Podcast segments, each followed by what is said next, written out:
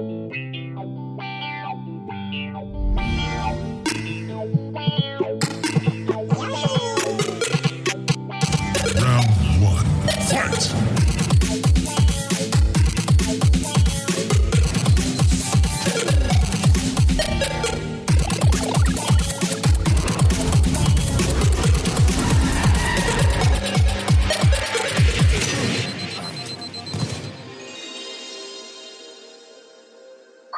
Hallo und willkommen zum Konsolentreff-Podcast Folge 10. Und diesmal sind wir wirklich zweistellig, nachdem letzte Woche ein Special zur Gamescom war.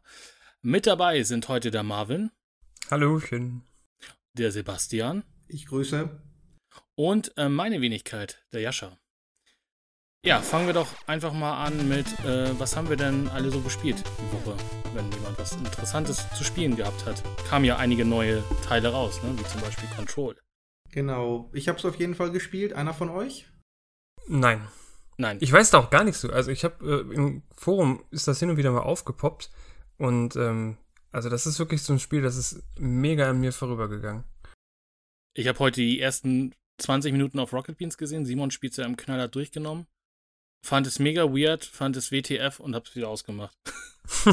Sehr gut. Ja, schon mal eine gute Beschreibung. Also mega weird und äh, WTF passt. Ähm, die Story ist komplett Banane. Äh, ich hatte vor einigen Wochen hier an dieser Stelle schon mal gesagt, meiner Meinung nach sind die Remedy Games dann am schlechtesten, wenn sie sich auf das äh, komplett Übernatürliche fokussieren. Äh, die beiden Max Payne-Titel waren super, mit Ausnahme dieser Traumsequenzen. Bei Alan Wake hat mich da schon dieser übernatürliche Touch an manchen Stellen so ein bisschen gestört und bei Quantum Break erst recht. Und in Control haben sie im Grunde genommen diese Elemente zu 100% übernommen und alles andere, was auch nur ansatzweise mit Realität zu tun haben könnte, vollständig eliminiert. Ähm, da muss man fast schon dankbar sein, dass sie nicht erst suggerieren, das könnte hier ein bodenständiges Spiel werden, sondern von vornherein mit offenen Karten spielen. Aber ich, ich sage ganz offen, ich habe von der Story bisher nichts kapiert. Und ich habe mit Sicherheit schon so meine sieben, sieben Stunden oder acht Stunden investiert. Also das Spiel beginnt, äh, man übernimmt die Kontrolle von Jessie Faden. Ja, die wird gespielt von Courtney Hope, die auch Beth Wilder in Quantum Break war. Und sie ist die neue Direktorin des äh, Federal, Federal Bureau of Control. Ähm, wie eine so 25- bis 30-jährige Frau äh, Direktorin einer solchen Behörde werden kann, erschließt sich mir nicht ganz, aber ich habe auch noch nicht so ganz verinnerlicht, was dieses Federal Bureau jetzt sein soll. Also man betritt dieses Gebäude und das gesamte Spiel spielt auch nur in diesem Gebäude. Und als erste Figur trifft man einen finnischen Hausmeister, der extrem uncanny auch dargestellt ist. Und von da geht so nach und nach weiter. Man trifft diverse Figuren. Ähm, und die Gegner sind irgendwie so Puppen, ähnlich wie im ersten Devil May Cry. Die werden dann übernommen. Das sind ehemalige ähm, äh, Sicherheitsleute oder ähnliches. Also extremst seltsam. Das ganze Gebäude ist irgendwie lebendig, verändert sich also ständig. Und unter anderem muss Jesse dann auch versuchen, bestimmte Areale zu säubern. Die sind also quasi äh, übernommen von überweltlichen Mächten oder ähnliches. Und man versucht dann, die zu übernehmen. Äh, ja. Wie gesagt, ich habe nichts kapiert. Eine Sache kann ich allerdings, glaube ich, mit ziemlicher Sicherheit bestätigen. Das ist ein kleiner Spoiler. Also wer jetzt nicht hören möchte, vielleicht die nächsten paar Sekunden äh, Ohren zuhalten. Es ist kein großer Spoiler, aber eine Kleinigkeit. Alle bereit? Gut, das Spiel scheint in derselben Welt zu spielen wie Alan Wake. Denn an einer Stelle wird in einem Audiodokument äh, Thomas Zane erwähnt. Und Thomas Zane ist einer der Schriftsteller, der in Alan Wake auch eine Rolle gespielt hat. Habt ihr Alan Wake äh, gespielt? Ja. Also Thomas Zane mhm, war ja der, der erste Schriftsteller, der von der Dunkelheit ähm, übernommen worden ist. Das ist der, der in den Traumsequenzen im Taucheranzug immer durch die Gegend fliegt und äh, auch von James McCaffrey gesprochen wurde. Der wird also tatsächlich in seiner Eigenschaft als Autor in diesem Audiolog erwähnt. Das spricht zumindest für eine gewisse Verbindung zwischen den beiden Spielen. Ich sag ganz offen, mir gefällt das Spiel in keinster Form. Ab, abgesehen von der Story, das größte Problem ist, äh, Control ist kein geradliniger Shooter, sondern es ist ein Metroidvania. Das alleine wäre ja noch kein Problem, aber ein Metroidvania braucht vor allen Dingen eine Sache, nämlich eine gute Karte. So, und so wie ich das festgestellt habe, bisher gibt es nur eine einzige Karte, und zwar durch Druck auf, den, auf, auf Steuerkreuz oben. Dann habt ihr so semi-transparent eine Karte der aktuellen Umgebung, die über, den, über das eigentliche Geschehen gelegt wird, ohne dabei das Spiel zu pausieren. Man kann weder zoomen, noch gibt es eine Minimap oder Waypoints oder ähnliches. Und das große Problem ist, ähm, dass das Spiel verschiedenste Ebenen hat. Also es gibt meistens ersten, zweiten, dritten, vierten Stock oder ähnliches. Oder wirklich äh, mehrere Treppen, weil das Gebäude schon recht vertikal auch ist. Und auf der Karte lässt sich meiner Meinung nach nie so wirklich erkennen, ähm, wo, wo wir uns jetzt befinden als Spieler und wo jetzt das Ziel ist. Ja. Häufig renne ich dann direkt dahin, wo nach Karte eine Tür sein müsste. Da ist aber keine Tür, sondern nur eine Wand. Und dann suche ich irgendwie verzweifelt die nächste Treppe, versuche dann irgendwie in die genau entgegengesetzte Richtung zu rennen, bis ich irgendwann mal zwei, drei Stockwerke weiter oben bin und versuche dann wieder in Richtung dieser angeblichen Türe zu kommen. Und so geht dann jede Menge Zeit dabei drauf, zu versuchen, händeringend ähm, herauszufinden, wo es jetzt eigentlich weitergeht anstatt dass ich tatsächlich das Spiel spielen würde. Also die Indikatoren fehlen, ob es oben oder unten das Ziel ist, oder also über dir oder unter dir ja, das Ziel. Fehlt komplett. Ja. Okay. Ähm, der Hauptcharakter hat definitiv auch eine, ein psychisches Problem. Ab und an hört man so ein bisschen inneren Monolog. Ähm, und das spricht dafür, dass bei der Frau im Oberstübchen irgendwas nicht so ganz knusper ist. Ich habe keine Ahnung, wie dann das Ganze aufgelöst wird. Ob das heißt, alles nur eine Traumwelt oder sie ist schizophren, hat sich alles nur eingebildet. Ich habe keine Ahnung, welcher Twist kommt. Ich habe das Spiel noch nicht durchgespielt. Äh, ich sage aber eins, gerade was das Ende, das Finale und die Auflösung betrifft, hat sich Remedy in den letzten beiden Spielen jetzt auch nicht unbedingt mit Ruhm bekleckert. Sodass ich nicht unbedingt die Hoffnung habe, dass am Ende äh, alles zu einem runden Ende zusammengeführt wird. Zumal ja sowohl Alan Wake als auch Quantum Break mit einem Cliffhanger endeten, äh, der höchstwahrscheinlich nie aufgelöst werden wird in beiden Fällen. Aber wenn du jetzt Metroidvania sagst, muss ich mir das auch so vorstellen, äh, dass du da auch durchgehend quasi deinen Charakter verbesserst und geheime Areale entdeckst? Oder ist das so, ähm, also wie tief geht das in dieses Metroidvania-Genre überhaupt hinein? Ja, also nicht so extrem tief. In allererster Linie gibt es mal einfach Clearance-Level, also Codekarten. Ähm, bestimmte Areale kannst du halt eben nur mit einer Codekarte der, der Frei Freigabe Nummer 6 zum Beispiel öffnen. Du hast aber nur vier, bekommst die nächste dann storybedingt. Trotzdem gibt es aber auch für Jesse selbst neue Fähigkeiten. Äh, die werden durch sogenannte Objekte der Macht oder wie die heißen auf Deutsch. Ich habe es auf Englisch gespielt. Im Englischen heißen die Objects of Power. Das sind dann normale Haushaltsgegenstände, die irgendwie mit dieser übernatürlichen Kraft infusiert äh, sind. Und die kann man dann sozusagen übernehmen. In einem Fall war das ein Telefon. Und das Telefon war jetzt halt eben mit dieser übernatürlichen Macht äh, versehen. Und es hat mir dann letztlich die Fähigkeit gegeben, zu schweben. Äh, dadurch kann ich natürlich höher gelegene Areale erreichen. Dadurch habe ich halt mehr Mobilität und äh, kann dann auch vorher nicht erreichbare Areale erreichen. Das schon, aber es ist jetzt nicht ganz so extrem wie jetzt in einem echten Metroid, sag ich mal. Hm. Also, ich will, ich will nicht halbherzig sagen, aber irgendwie, ja, vielleicht sage ich doch halbherzig. ja, aber es ist, glaube ich, also, auch schwer. Also mir fällt jetzt persönlich auch außer den ähm, Prime-Teilen von Metroid kaum ein Spiel ein, was in einer dreidimensionalen Welt ein vernünftiges äh, Metroid, also like, hinbekommen hat. Ja, das, das die, Dark, die Darksiders-Teile auch so ein bisschen, ne? Die hatten ja auch so ein Metrovania. Ja, Darksiders hat ja im Prinzip, es gibt ja kein Spiel, wo Darksiders nicht von geklaut hat. Ja, aber da hat es auch in der 3D-Welt äh, funktioniert mit dem, mit dem Metrovania-Verschnitt, genau. Ja. Er ist noch eines der besseren Beispiele, ja, aber irgendwie funktioniert das Prinzip doch schon sehr, sehr gut mit einer 2D-Karte, finde ich. Auf jeden Fall, Control ist jetzt nicht unbedingt das Paradebeispiel für ein ähm, Metroidvania in 3D. Ja. Und Remedy, also wie, wie steht überhaupt zu dem Entwickler? Wenn ich, ich habe jetzt gerade nochmal die Wikipedia-Seite offen, sehe hier so Max Payne, Max Payne 2. Das sind auch so die Titel, die für mich persönlich hängen geblieben sind von Remedy. Und ich finde, Alan Wake ist schon äh, so eine etwas, ähm, eine Stufe unter den Titeln, hat ja nicht mehr so den Impact.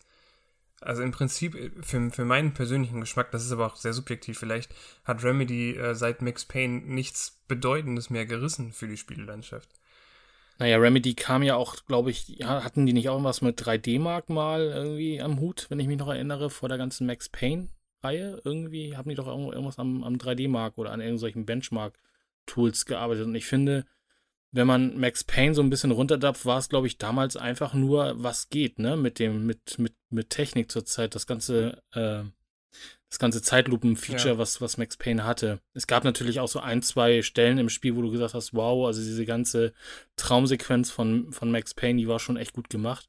Aber ich glaube, das Spiel als solches hat auch mehr oder weniger nur dadurch gelebt, durch, die, durch diese ganzen Zeitlupeneffekte und dass Matrix ja zur gleichen Zeit kam mit dieser ähm, Szene in der, in der Bank unten, dass das man ja ungefähr auch nachspielen konnte, dann irgendwie, glaube ich, in so einer Art Mini-Demo-Level oder sowas gab es ja auch. Oder nee, es gab sogar so ein ähnliches Level, glaube ich, in Max Payne, ne? Mhm.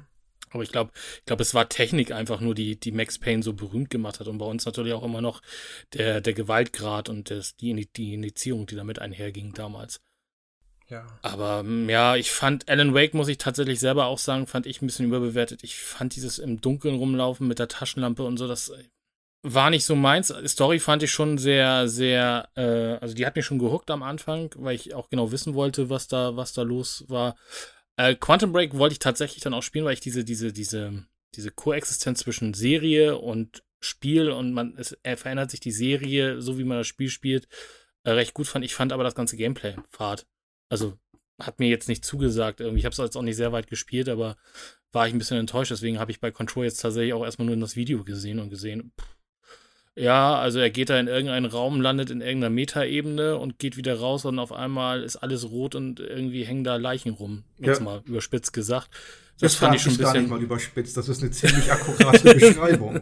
Das war so, wo ich gedacht habe, okay, ja. äh, nee. Ja. das ist irgendwie so.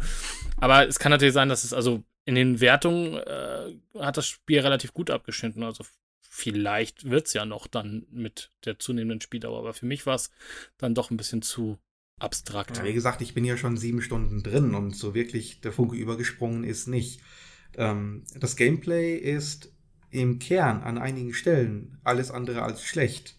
Äh, zumindest die Shootouts die gesamte Umgebung reagiert. Das ist schon tatsächlich ziemlich cool gemacht. Und da sage ich immer, ein Max Payne 4 mit der Engine, wo wirklich alles, aber wirklich jeder Gegenstand, äh, jede Wand, alles auf Beschuss und äh, äh, die psychischen oder telekinetischen Fähigkeiten von Jesse reagiert. Das ist schon hervorragend. Also nach einem Gefecht steht da echt kein Stein mehr auf dem anderen. Äh, das ist sehr beeindruckend.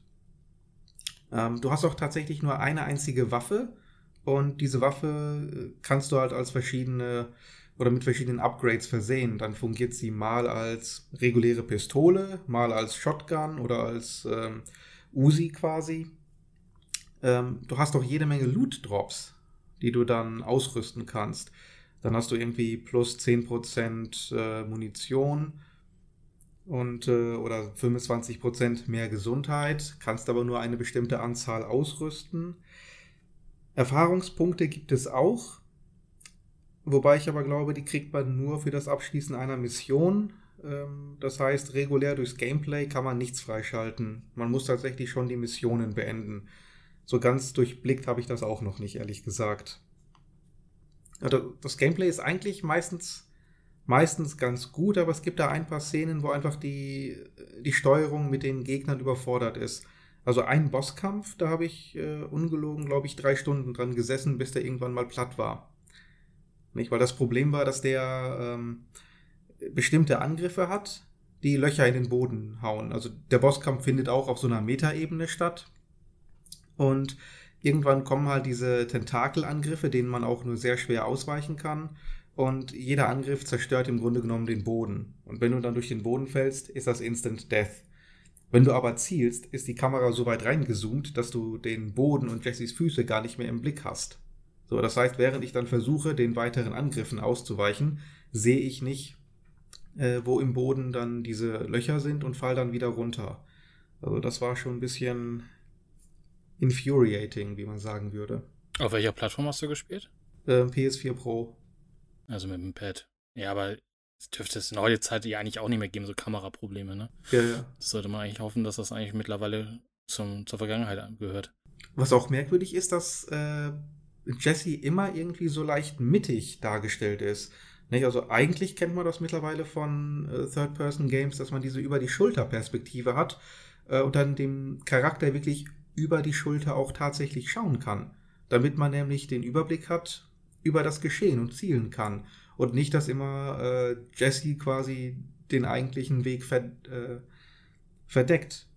Also gerade von Remedy, die ja eigentlich th mit Third-Person-Shootern groß geworden sind, sage ich jetzt fast mal, wundert mich das so ein bisschen. Ja, ich bin mal gespannt. Im Forum gibt es ja durchaus auch positive Stimmen. Also Para und Best of Times sind ja relativ begeistert, zumindest so von den Ersteindrücken her.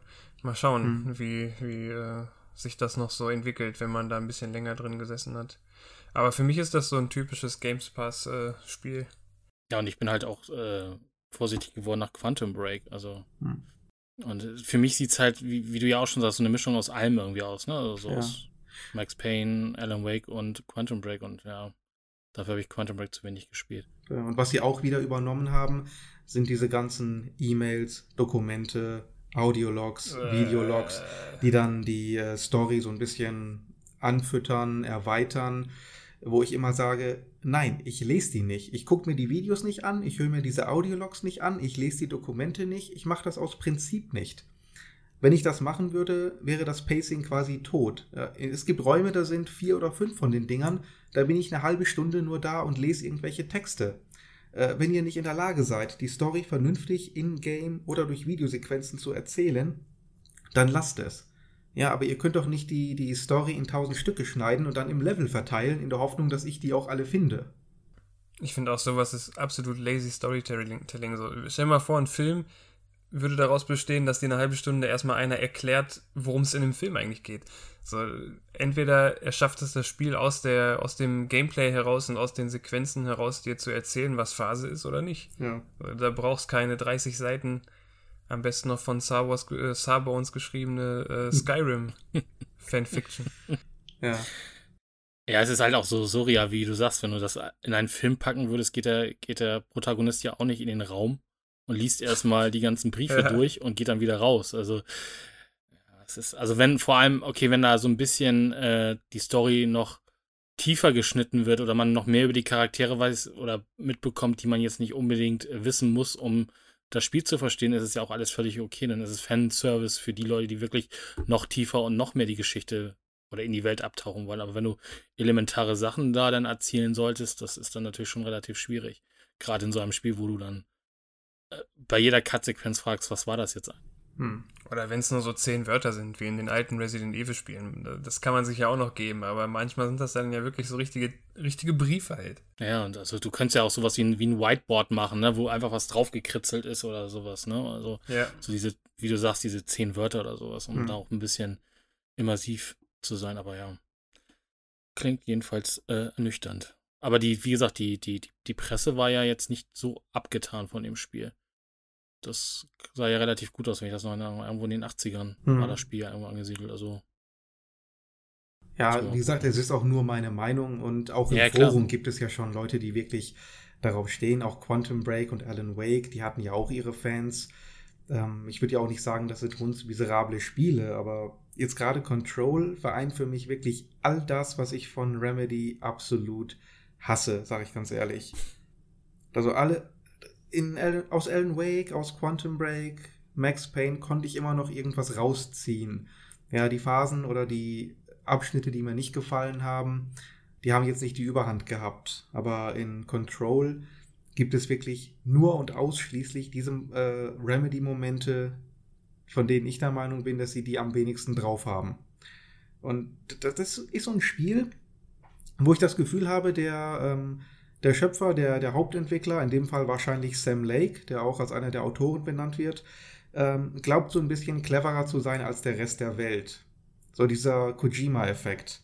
Und das kann ich bei Spielen grundsätzlich nicht gut haben. Ja, aber Death Stranding wird doch ein super Spiel, oder? Also ich glaube, ich glaub, da immer noch nicht drin. Für die Postboten unter uns, ja. Also äh, klar, also wenn man den letzten Death Stranding Trailer gesehen hat äh, von der Gamescom und das, äh, viel tun sie sich da nicht, was äh, Storytelling angeht. Also da stehst du auch vor und denkst so, ja, wie baue ich mir das jetzt alles zusammen? Aber vielleicht, also bei mir ist es halt auch wirklich einfach nicht meine Sparte. Ne? Ich habe noch nie ein Kojima-Spiel länger als eine halbe Stunde oder Stunde gespielt. Das, ich, ich kann mir das nicht geben. Das ist mir alles zu Style over Substance. Mhm. Ja, Kojima spielt halt mit der, mit der vierten Wand, ne? Also. Ja. Und er wollte halt immer Filme machen. Und ich finde, Metal Gear Solid 2, äh, ich liebe diesen, den Anfang von diesem Spiel. Also nicht nur den, den, den Sound oder die, die Musik, die da gespielt wird, sondern so diese ganze Anfang, du hast halt echt, und das ist ja schon Ewigkeiten her, du hast halt immer den, das Gefühl, du spielst halt einen Spielfilm. Das ist der auf dieser Ölbohr-Plattform am Anfang. Genau, ne? ja. Den also, habe ich auch mit am längsten noch gespielt von seinen Spielen und aber. Und der erste ist ja legendär durch ähm, ähm, Psycho Mantis. Psycho Mantis. Ja. Wo er sich natürlich dann äh, damit legendär gemacht hat, ne? Mhm. Also, aber auch da ist halt dann wieder die Frage, wie weit, wenn du solche Sachen rausnimmst oder solche, wie viel bleibt von dem Spiel dann am Ende des Tages noch übrig, ne? Und damit will ich die Spiele jetzt nicht schlecht machen, aber wie bei Max Payne zum Beispiel, was, wenn du die ganze Technik rausnimmst und für damalige Verhältnisse, ich meine, heute wird man das Spiel jetzt auch nicht mehr spielen wollen oder vielleicht auch mit anderen Augen sehen wollen, was bleibt dann übrig? Ne? Für damalige Zeit war das äh, ja eigentlich auch einer der Gründe, sich einen neuen PC notfalls dahin zu schieben, um äh, das dann einigermaßen flüssig spielen zu können. Ist halt schade, weil wie gesagt, ich hatte eigentlich auch Hoffnung auf das Spiel, aber so richtig äh, gefunkt hat es dann nicht. Man muss auch dazu sagen, die PC-Version ist ein Jahr exklusiv im Epic Store. Ne? Die gibt es noch nicht ja. auf Steam.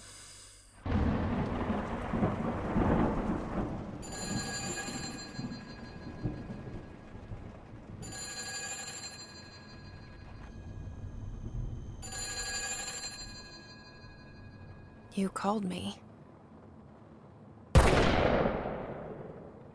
So here I am.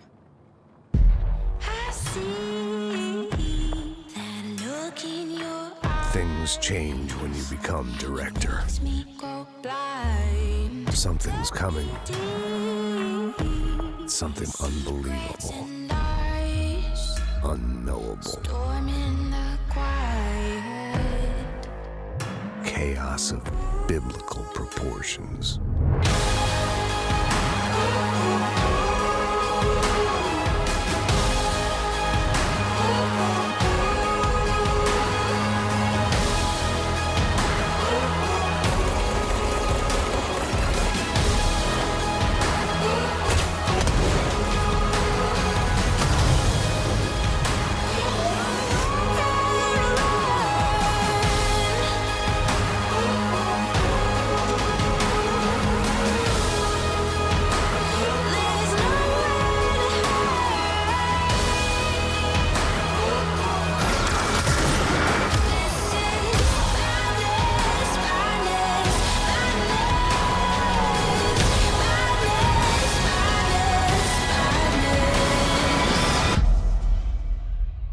Einen ganz anderen Ansatz, weg von Storytelling hin zu Gameplay, geht der Yoku's Island Express. Ja, Game Pass-Spiel.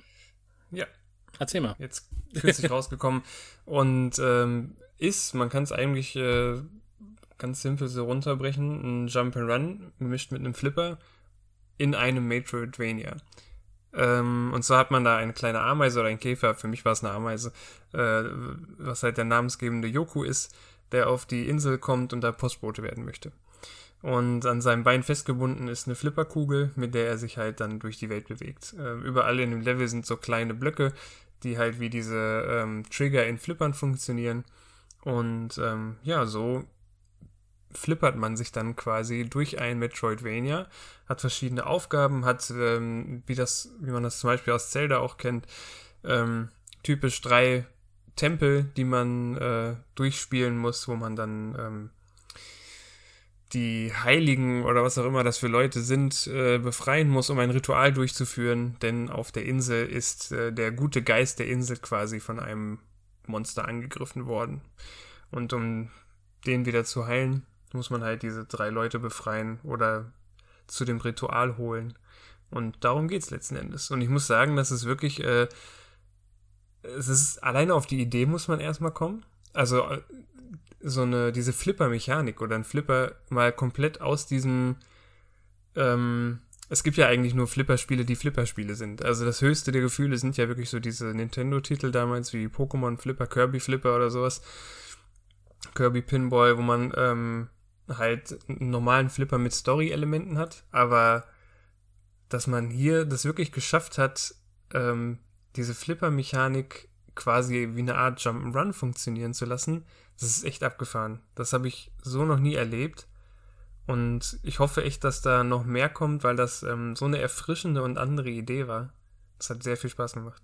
Ja, kann ich nur unterstreichen. Also für mich war es ein Mistkäfer, weil dann passt das auch mit dem, mit, dem, ja. mit, der, mit der Kugel, die er da vorne vor sich hintreibt. Aber stimmt, man, muss, stimmt, ja. man muss dazu sagen, es ist eigentlich kein Jump and Run, weil Jumpen kann man nicht, weil das übernimmt tatsächlich alles der Flipper. Ja, das ja. Und ähm, also. Flip and Run. Flip and Run ja, neues Genre.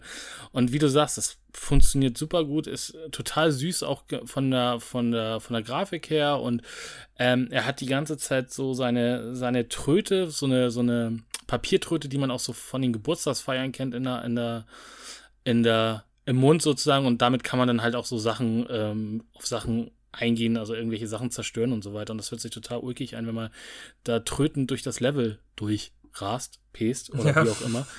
äh, ist super toll. Ich glaube, es gibt auch wenig Frustfaktoren. Also ich bin noch nicht so weit im Spiel. Ich habe jetzt irgendwie so 35, 36 Prozent. Äh, es gibt so einen Death Counter. Ich weiß noch nicht, was es damit auf sich hat. Irgendwann werden böse Geister da irgendwie freigesetzt oder so. Ich habe aber noch nicht gesehen, dass es sich jetzt auf mein Spiel ausgewirkt hat. Aber ansonsten ist das Spiel auch sehr fair. Was also eigentlich kann man gestorben bin, also so das wirkliche Sterben gibt es in dem Spiel nicht. Und es ist, macht halt einfach äh, Spaß. Also es ist halt tatsächlich, wie du sagst, also so gut äh, kriegen das einige Flipper-Spiele noch nicht mal hin, wie da das Flippern funktioniert. Also man hat auch immer das Gefühl, man weiß ganz genau, wann man abschlagen muss, um die, um die Kugel oder den, den Mist, Mistball äh, an die richtige Stelle im, im Flipper hinzubekommen.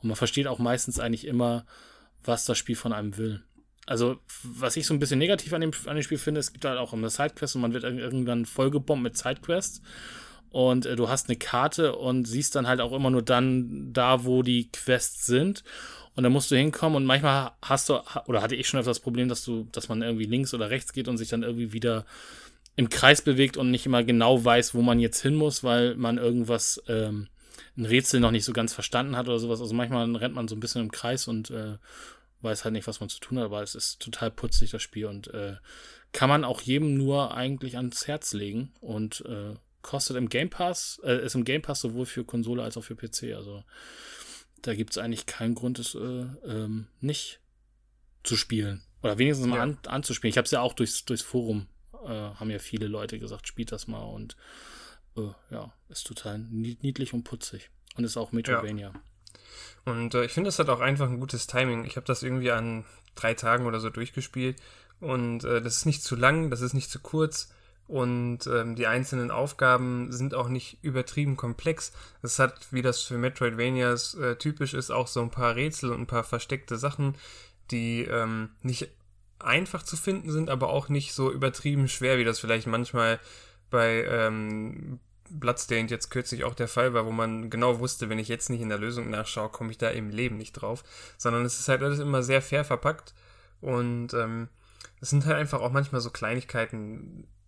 Also es gibt da einen, also man hat uns zum Beispiel auch, um die, die Medaille des wahren Brieftägers zu bekommen, muss man drei Pakete auf der Insel ausliefern und diese Pakete ähm, auszuliefern ist immer mit so kleinen Rätseln verbunden. Das ist wirklich nichts Komplexes, aber es macht halt einfach Spaß, sich da so durchzuwurschteln. Das spielt sich super schnell weg und Das ist echt ein sehr schönes Spiel und auch optisch. Also optisch ist das ja wirklich ähm, für ein, das ist ja ein Indie-Titel und so schön gezeichnet.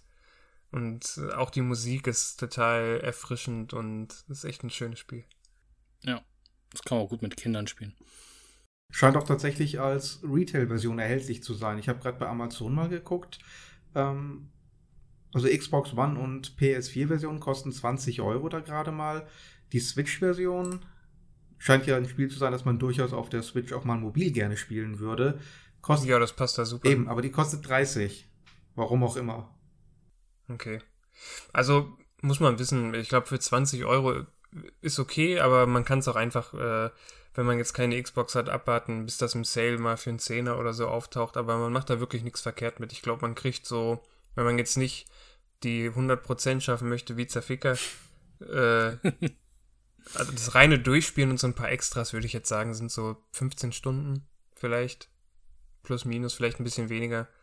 Und das spielt sich ganz gut weg eigentlich. Aber wenn man die 15 Stunden anlegt, sind 20 Euro auch völlig okay. Also Absolut. Hast du bei ja. anderen 70 Euro Spielen weniger Spielzeit. Nee, also das ist echt, äh, echt gut. Also ich kann mir das auch gut auf der Switch vorstellen. Also genau. Ähm, weil ich glaube auch gerade so dieses ganze, diese ganze Musik- und äh, Sounduntermalung funktioniert mit Kopfhörern auch nochmal deutlich besser als auf Boxen, glaube ich. Also ich glaube, das mhm. kommt noch, noch deutlich besser. Ja, also kann man spielen, wie gesagt, Game Pass. Kann man umsonst spielen. Und dann haben wir ja eigentlich den Release der Woche, ne? Also Twitch, 1,1 Millionen Zuschauer, Server überfüllt bis zum geht nicht mehr. Ich habe Warteschlangen gesehen von 600 Minuten. Äh, World of Warcraft Classic ist gestartet. Hat von euch irgendjemand mal World of Warcraft Vanilla gespielt oder spielt Classic? Nein. also nein. Gespielt habe ich. Ich weiß gar nicht, ob ich mit Vanilla, aber ich müsste eigentlich mit Vanilla angefangen haben. Aber nicht ganz direkt zum Anfang, sondern als das, äh, weiß ich nicht, ein halbes Jahr vor Burning Crusade, glaube ich. Ähm, ja, und Classic habe ich mir jetzt, nachdem äh, Hank und Bitbiter da im Forum die ganze Zeit Randale gemacht haben, auch geholt. Und ich muss sagen, ich bereue nichts. Dann kannst du gleich mal die Pro-Seite übernehmen, weil ich bin so eher auf der Kontra-Seite, weil ich spiele ja tatsächlich seit Classic mehr oder weniger aktiv WoW. Ja. Mal immer mitunter mit, mit, äh, mit äh, Unterbrechungen zwischen Add-ons oder auch mal ein Add-on ausgelassen, aber tatsächlich, den Account gibt es jetzt auch dann schon seit 15 Jahren. Also so lange gibt es ja WoW dann als solches auf dem Markt, das muss man ja auch schon mal anerkennen, weil das schaffen nicht viele MMOs. 15 Jahre auf dem, ich glaube, Gibt es Ultima Online noch? Das wäre ja noch länger eigentlich, aber. Vermutlich, aber mit einer wahrscheinlich verschwindend geringen Community. Aber ansonsten fällt da, glaube ich, auch nichts mehr ein, was dann äh, danach dann schon kommt, genau. Und äh, man muss ja dazu sagen, äh, bei, dem, bei dem Classic, es wurde ja, an, also äh, die, die Community wollte ja immer ein Vanilla wieder haben, weil damals war alles besser.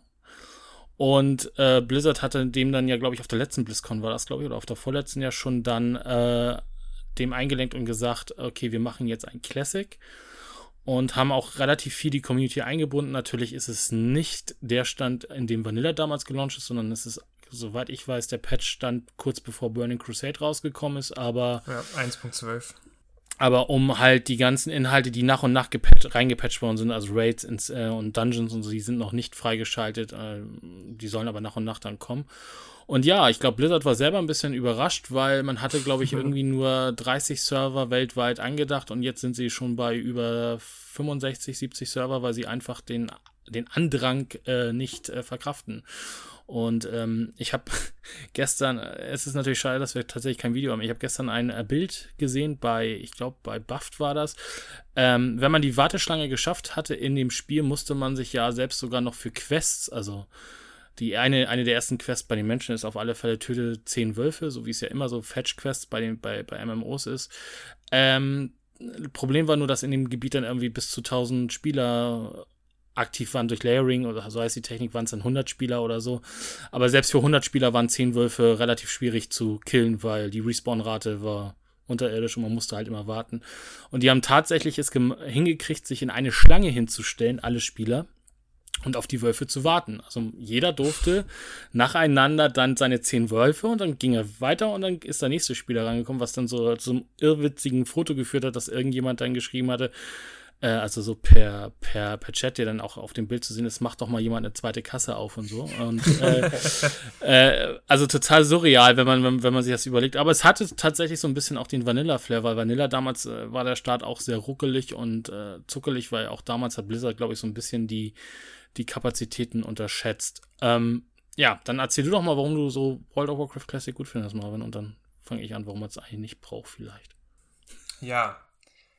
Ähm, ich glaube, vorab muss man Folgendes sagen. Äh, ich war die ganze Zeit sehr skeptisch. Ich wollte mir Classic nicht holen und ich dachte, ähm, es haben sehr viele MMOs da draußen den gleichen Schritt gemacht. Also sehr viele MMOs haben kurz vorm Sterben ihres Spiels quasi eine Classic-Variante nochmal rausgehauen, äh, um so ein bisschen die Erinnerungen der Spieler abzugraben und vielleicht den einen oder anderen dann in die äh, Retail-Fassung, sag ich mal, rüberzuholen. Äh, und die meisten sind dann ein Jahr später quasi komplett ausgestorben. Und ich hatte auch so die, die Idee, dass das mit World of Warcraft sehr ähnlich sein wird.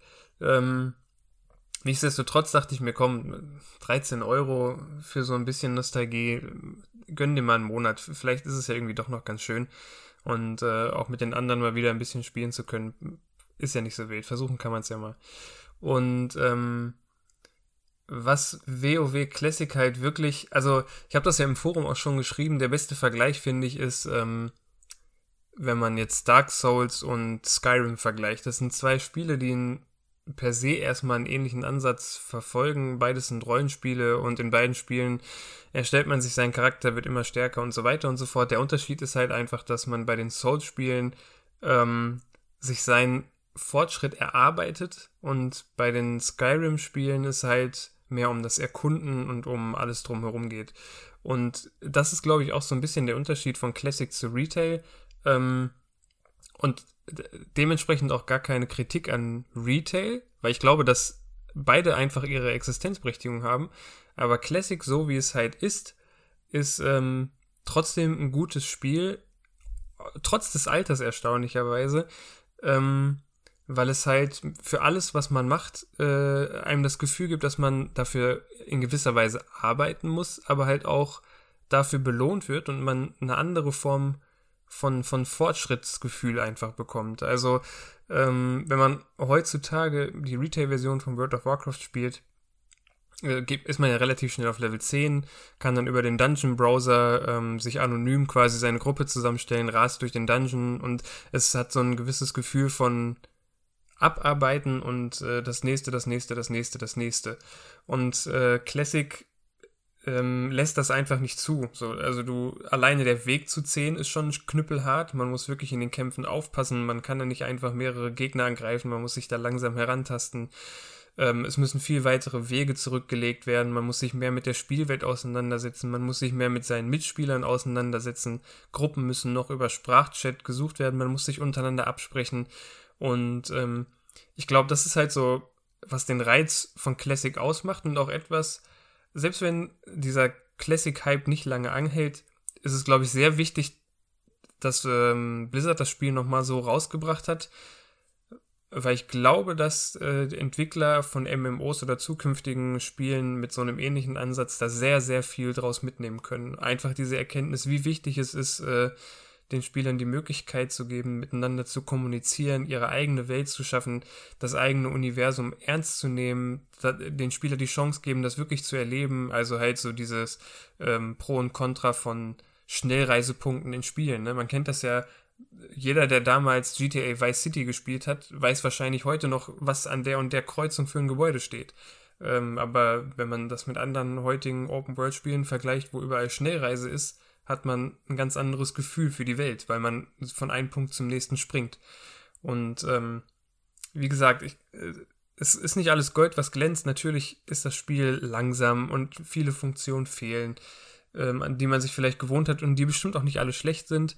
Aber alleine so die Tatsache, dass es ein wenig entschleunigt und einen Fokus darauf legt, das Miteinander zwischen den Spielern zu fördern und auch die Wahrnehmung seiner Umgebung und seiner Welt nochmal ein bisschen äh, zu verschärfen. Allein dafür ist Classic schon sehr gut und auch, glaube ich, sehr wichtig, was die Perspektive auf zukünftige Spiele angeht.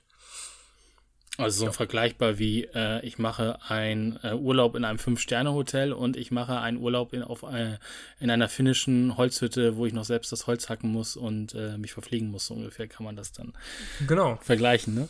Sehr guter Vergleich. Ja, also beides bestimmt super coole Urlaube, aber einfach unterschiedliche Ansätze und man nimmt aus beiden Varianten was anderes mit. Ne? Genau, also man muss, man muss vielleicht fairerweise auch noch dazu, das haben wir nämlich gar nicht gesagt, man braucht, ich weiß gar nicht, wie es ist, wenn man gar kein WoW-Abo hatte, aber vielleicht geht Blizzard auch davon aus, jeder hatte mal irgendwann in seinem Leben ein WoW-Abo.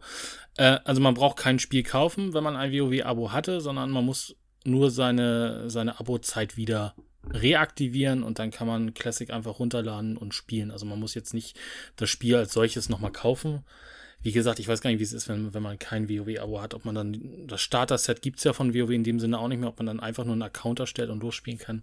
Mhm. Das weiß ich nicht, aber das muss man ja fairerweise auch sagen, weil das war ja so einer der großen, großen Kritikpunkte in der Community. Was machen sie, wenn sie ein zweites Abo machen, also ein zweites Abo schaffen und dafür die 13 Euro verlangen? Äh, dann müsste man sich ja für das Wenn oder das Aber entscheiden. Ähm, ja. So hat man beides auf einem Account und kann ja, sind, sind fünf Leute online, wo ich eine Inni in Retail machen kann, dann gehe ich dahin oder level ich ein bisschen in Classic. Ähm, ich finde es, es hätte es nicht gebraucht. Also ich kann verstehen, wenn Leute äh, das spielen wollen. Ich glaube, es sind auch so zwei, zwei Arten von Spielern. Und dann wird es halt tatsächlich interessant. Und deswegen sagte ich auch das mit, dem, mit der Warteschlange ähm, in der Welt. Weil es gibt, glaube ich, einmal die Spieler, die Vanilla gespielt haben vor, vor 15 Jahren, die wollen dieses Feeling nochmal haben vielleicht auch ein bisschen verklärt und sagen, damals war alles besser und ich glaube immer noch nicht, dass damals wirklich immer alles besser war. Wie du ja sagst, da sind viele Dinge, also es gibt ein Posting von Blizzard in den Foren, wo drin steht, nein, das ist kein Bug, das ist Classic. Also, ne? Das muss man ja. halt auch schon sagen. Weil damit kommen, kommen wir nämlich zu, zu Punkt 2. Es gibt bestimmt genug Leute, die damals WoW noch nicht gespielt haben und jetzt sich mal angucken wollen, was dann äh, Mami, Papi, Oma oder Opa zu sagen, warum sie immer Vanilla so toll fanden. Und ich glaube, die, diese, dieser, die Leute werden relativ schnell wieder sagen, boah, nee, das ist mir jetzt hier aber zu zähflüssig ich glaube auch einfach, das liegt auch vielleicht so ein bisschen an der, an der, Jugend von heute, wo es alles schnell konsumiert werden muss und äh, wenn du die Leute nicht irgendwie fünf Minuten bei der Stange halten kannst, sind sie weg. Ich glaube, für die wird Classic auch nichts sein. Und da wird es halt tatsächlich spannend, wie, wie gut sich die Server community-mäßig regulieren, weil wenn die Leute anfangen, dann ähm, äh, dagegen zu haten und sagen, das ist alles scheiße, dann wird auch relativ schnell auf diesen Servern ein vergiftetes Klima sein. Und wenn die, wenn die alten Hasen oder die Recken, die das wirklich machen wollen, ähm, dagegenhalten, kann das natürlich äh, sehr gut werden. Das meinte ich halt mit dieser Warteschlange im Spiel. Da hat es ja funktioniert. Das heißt also, man hat auch eine Möglichkeit geschaffen, die, die Leute, die immer vorrennen und irgendwie die, die Mobs da töten wollen, äh, dann auch bei bei der Stange zu halten. Das ist ja auch wichtig. Aber wie gesagt, ich finde, es hätte es nicht gebraucht, meiner Meinung nach. Ich bin aber tatsächlich überrascht bei, von diesem Ansturm, den es gab. Also es gibt ja nicht nur, wie gesagt, bei Twitch 1,1 Millionen Zuschauer zur Spitzenzeit, damit besser als alle anderen Spiele auf Twitch, die gestreamt worden sind. Ähm, es ist ja auch große Streamer fangen wieder an zu streamen und es gibt ja sogar tatsächlich Alemania, das war ja so eine Hörspielserie zu Vanilla-Zeiten, die haben wieder angefangen, äh, neue Folgen zu produzieren zu Classic. Also es gibt so eine Art wirklich Revival, 15 Jahre später ähm, fangen wir alle wieder von vorne an und äh, finden das toll.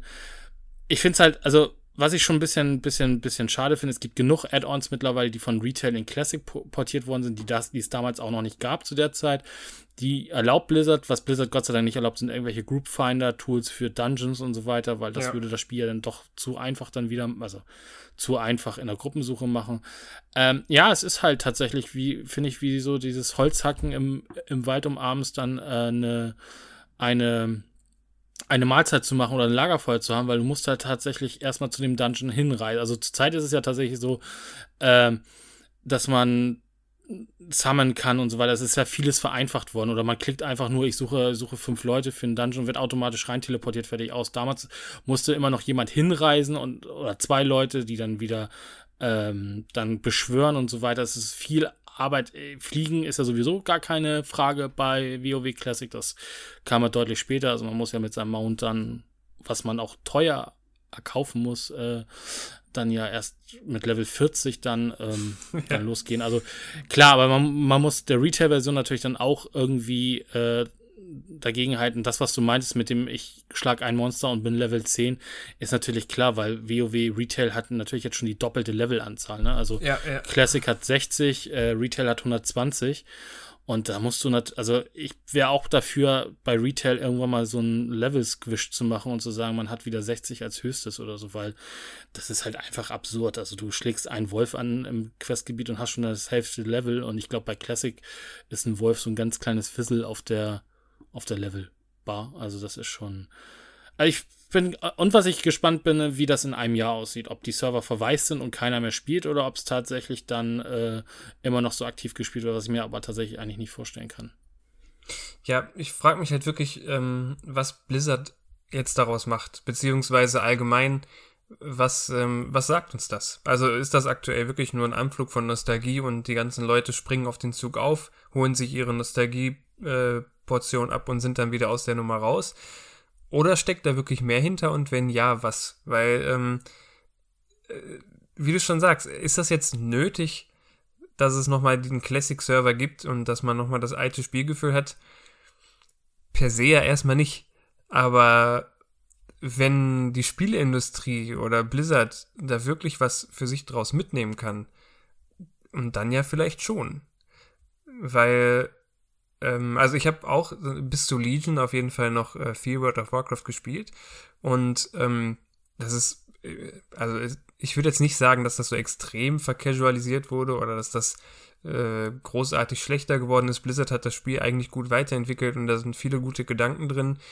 Ähm, die Frage ist halt, äh, irgendwo liegt die Wahrheit vielleicht zwischen beiden Welten. Also kann es sein, dass äh, so eine Mischung aus Vanilla und dem, was WoW letzten Endes geworden ist, vielleicht so der Sweet Spot gewesen wäre und was sagt uns das für die Zukunft, für andere Projekte oder für ein mögliches, was ich nicht glaube, World of Warcraft 2. Und ja, da wie gesagt, ich bin einfach sehr gespannt, ähm, was die Erkenntnis aus diesem Hype und auch aus der aus dem Genuss an so einem sehr klassischen Stück von Spiel äh, einfach für andere Entwickler bedeutet oder für nächste weitere Projekte bedeutet.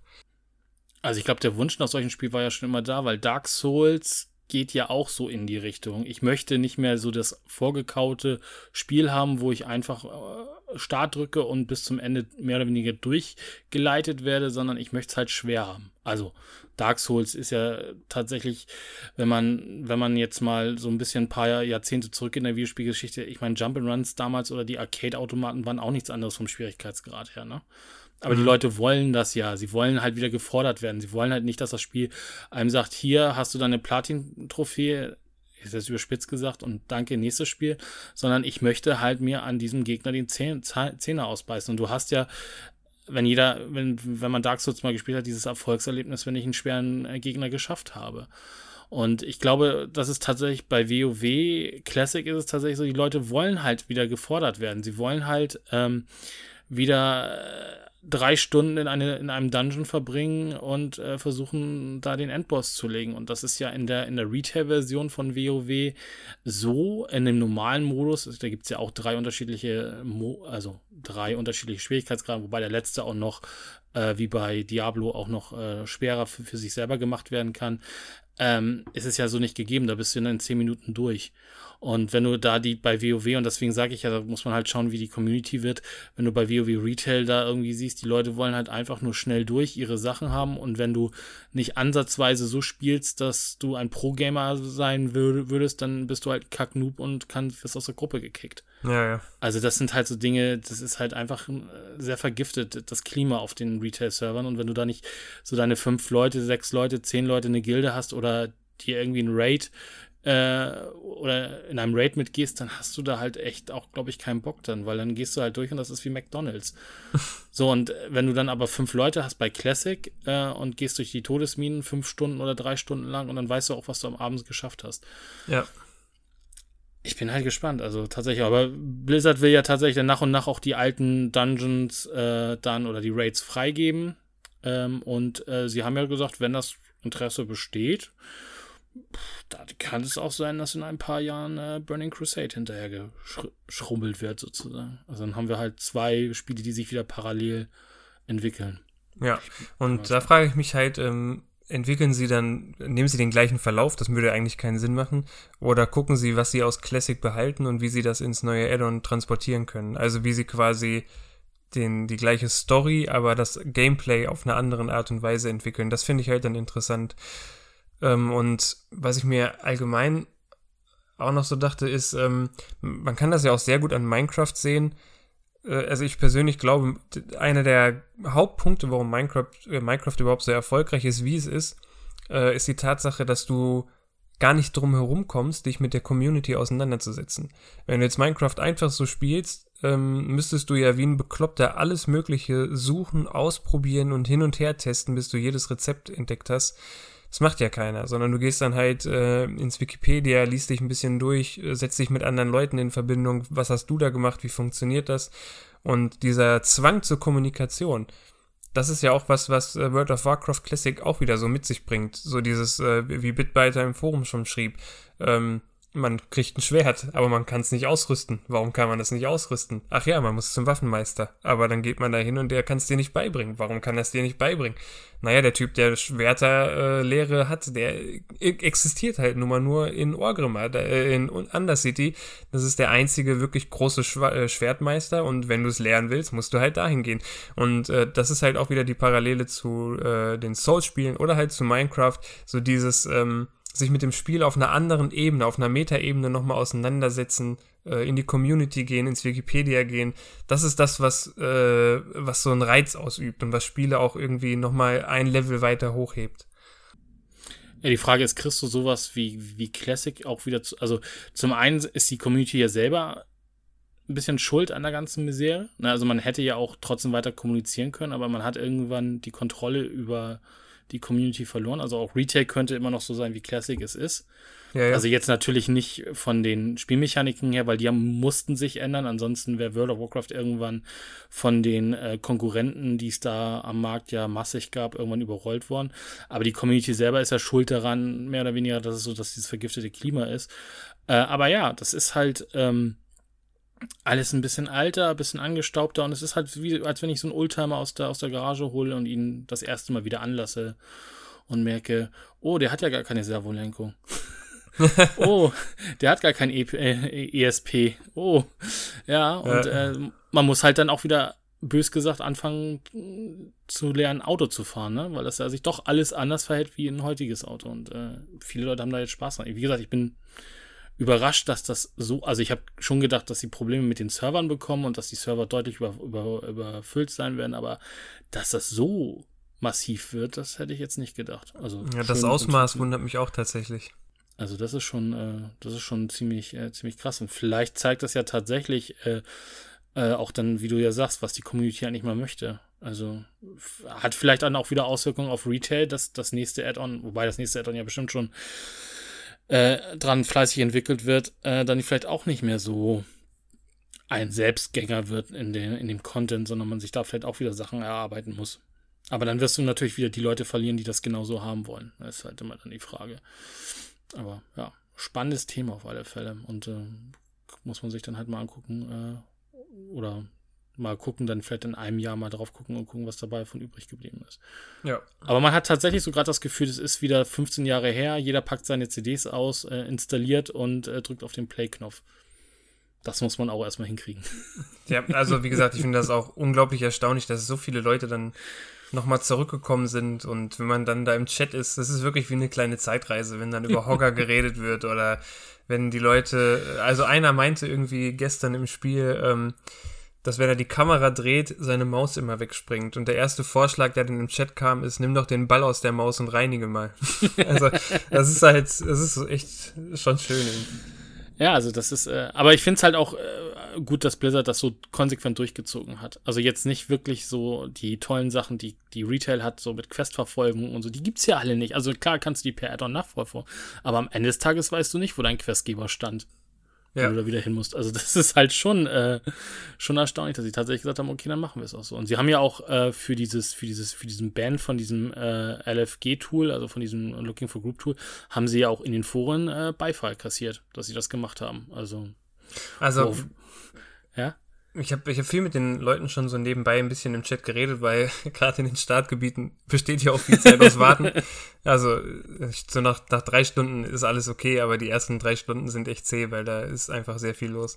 Äh, und äh, im Prinzip ist es wirklich so, da herrscht ein eindeutiger Tenor, dieses, äh, äh, dieser Dungeon Browser aus Retail scheint wirklich für viele so der Dealbreaker gewesen zu sein. Ähm, eine Komfortfunktion, die man sich, also ich auch, die man sich erst gewünscht hat, wo man sich dachte, das ist doch viel besser. Ähm, aber man merkt dann im Nachhinein erst, was man damit eigentlich verloren hat. Also du brauchst, um den Dungeon, äh, um, um, ja, um den Dungeon, äh, das Dungeon Tool benutzen zu können, musst du halt dann wieder den Dungeon als solches abschwächen, weil äh, theoretisch wird ja nicht kommuniziert zwischen den fünf Leuten. Also wenn du heute in einen Dungeon gehst in World of Warcraft äh, Retail, dann wird einmal, also wenn du Glück hast, wird noch guten Tag gesagt, aber auf Wiedersehen wird schon nicht mehr gesagt. Also das ist halt leider die Verrohung der Community. Und wie gesagt, ich hoffe durch den Neustart, äh, dass es da deutlich besser funktioniert. Und spätestens, wenn dann die 40-Mann-Rates kommen, ähm, dann muss man schon kommunizieren. Also klar gab es damals auch Teamspeak, aber auch da musst du erstmal 40 Leute zusammenkriegen. Das geht vielleicht heute auch einfacher mit Discord und so, aber es sind halt 40 Mann, die musst du irgendwie schon unter deine, deine Fittiche kriegen. Und äh, spannend ist tatsächlich, äh, wenn sich jemand da noch für interessiert, äh, Method macht ja tatsächlich dann auch zum Beispiel ein World äh, First Classic Kill, versuchen sie. Also die wollen in zwei Wochen Onyx ja gelegt haben. Das ist ein hehres Ziel. Und man, und man kann ihnen die ganze Zeit zur Zeit beim Questen zugucken. Ich habe gestern einmal kurz in die, in, die, in die Streams geschaut, da waren sie Level 5. also mal sehen, wie das da weitergeht. Ja. ja, spannendes Thema. Hat jemand von euch Ancestors gespielt? Oder was gesehen? Das ist ja das, ähm, ich kriege den Namen wieder nicht raus. Das ist ja das Spiel von dem Assassin's Creed-Macher Michel Ancelet oder so. Ich weiß es nicht. Irgendwie so. Äh, und der bildet ja jetzt irgendwie die komplette äh, Evolution ab. Mehr habe ich auch, also ich habe heute mir das Testvideo von der Gamestar angeschaut, aber mehr habe ich da halt auch nicht gesehen. Also, das also ich habe da äh, absolut nichts zu gesehen und äh, du kannst mir ja mal sagen, was die Gamestar gesagt hat, aber ich sag, es funktioniert nicht, es macht keinen Sinn. Äh, die Gamestar war jetzt nicht ganz so negativ. Ähm, sie hatten halt so ein bisschen die Kritik, ich weiß nicht, ob das jetzt über zwei Millionen Jahre das Spiel geht. Sie hatten so ein bisschen das Kritik, die Kritik, dass sich die Welt nicht ändert. Ja. Und das ist natürlich dann schon fatal, weil in zwei Millionen Jahren ähm, ändert sich schon ein bisschen was an der Welt. Ähm, aber sie fanden so die Sache, du musst halt unterschiedliche Dinge machen, die dann, ähm, für die kriegst du dann XP-Punkte oder so Evolutionspunkte. Und wenn du, glaube ich, bestimmte Ev Evolutionspunkte zusammen hast, kannst du dann äh, die Evolution vorantreiben. Also wärst die nächsthöhere Spezies dann sozusagen oder oder wie bei Spore das halt. quasi. Ja, genau, so hatte ich auch gedacht, so ein bisschen wie Spore, nur halt in, äh, in neuer in neuer Technik. Ähm, was wohl ganz, was die Gamester einigermaßen cool fand, du musstest, du, also sie hatten, ich weiß nicht, ob man nur Affen spielen kann, aber sie hatten halt, äh, du spielst halt den Affen und hast hinten immer ein, immer ein Kind sozusagen auf dem, auf dem Rücken oder dein, dein, dein Baby und nur wenn du das dabei hast, kriegst du dann auch diese Evolutionspunkte. Wohl nach dem okay. Thema, wenn es das nicht mitbekommt, lernt es das ja auch nicht und kann es dann am Ende des Tages nicht weitergeben. Also schon sehr, äh, sehr komisch, aber ich weiß jetzt auch nicht, ob das jetzt wirklich so ein Erfolg ist. Ähm, und das gibt es nur für PC. Im Moment glaub, es ja, es soll ja. dann, glaube ich, für die Konsolen entweder dieses Jahr oder Anfang nächsten Jahres auch noch rauskommen. Ich weiß nicht, ob nur digital oder auch auf äh, Disk. Also interessant sieht es auf jeden Fall aus, aber ehrlich gesagt, es wirkt eher wie Proof of Concept äh, und nicht wirklich wie ein vollständig realisiertes Spiel. So von dem, was ich gesehen habe. also ich, ich hatte auch als erstes Spore in Erinnerung und hab, hatte mich damals auch tierisch auf Spore gefreut und war, naja. Wie alle? Massiv enttäuscht? Äh, bis auf den, den Creator, wo man tolle Sachen machen konnte und wo die Community ja auch sehr äh, kreativ war. Wir wollen ja keinen Explicit-Tag kriegen hier. aber. Eine Million aber, verschiedene Arten Schwänze zu zeichnen. Entschuldigung. Explicit. Ähm, nee, und. Marc äh, muss das rauseditieren. und, äh, aber das Spiel hatte ja keinen Inhalt so richtig und, äh, oder ich habe es nicht entdeckt, den Inhalt. Ich habe das super gerne gespielt. Echt? ja. Also ich weiß nicht. Also ich bin nie über diese, ich glaube, bis ins Weltall habe ich sie noch bekommen und dann hat es dann irgendwann aufgehört, glaube ich, bei mir. Es war relativ, ist ja auch noch relativ Anfang am Spiel, glaube ich. Aber ich fand es irgendwie so ein bisschen, bisschen komisch. Aber deswegen war ich bei Ancestors auch ein bisschen vorsichtig. Muss ich mir was zu anschauen. Also ich mag solche äh, Spielideen per se eigentlich schon sehr gern. Ich freue mich auch auf diesen neuen Sega-Titel, der äh, Civilization-Konkurrent werden möchte.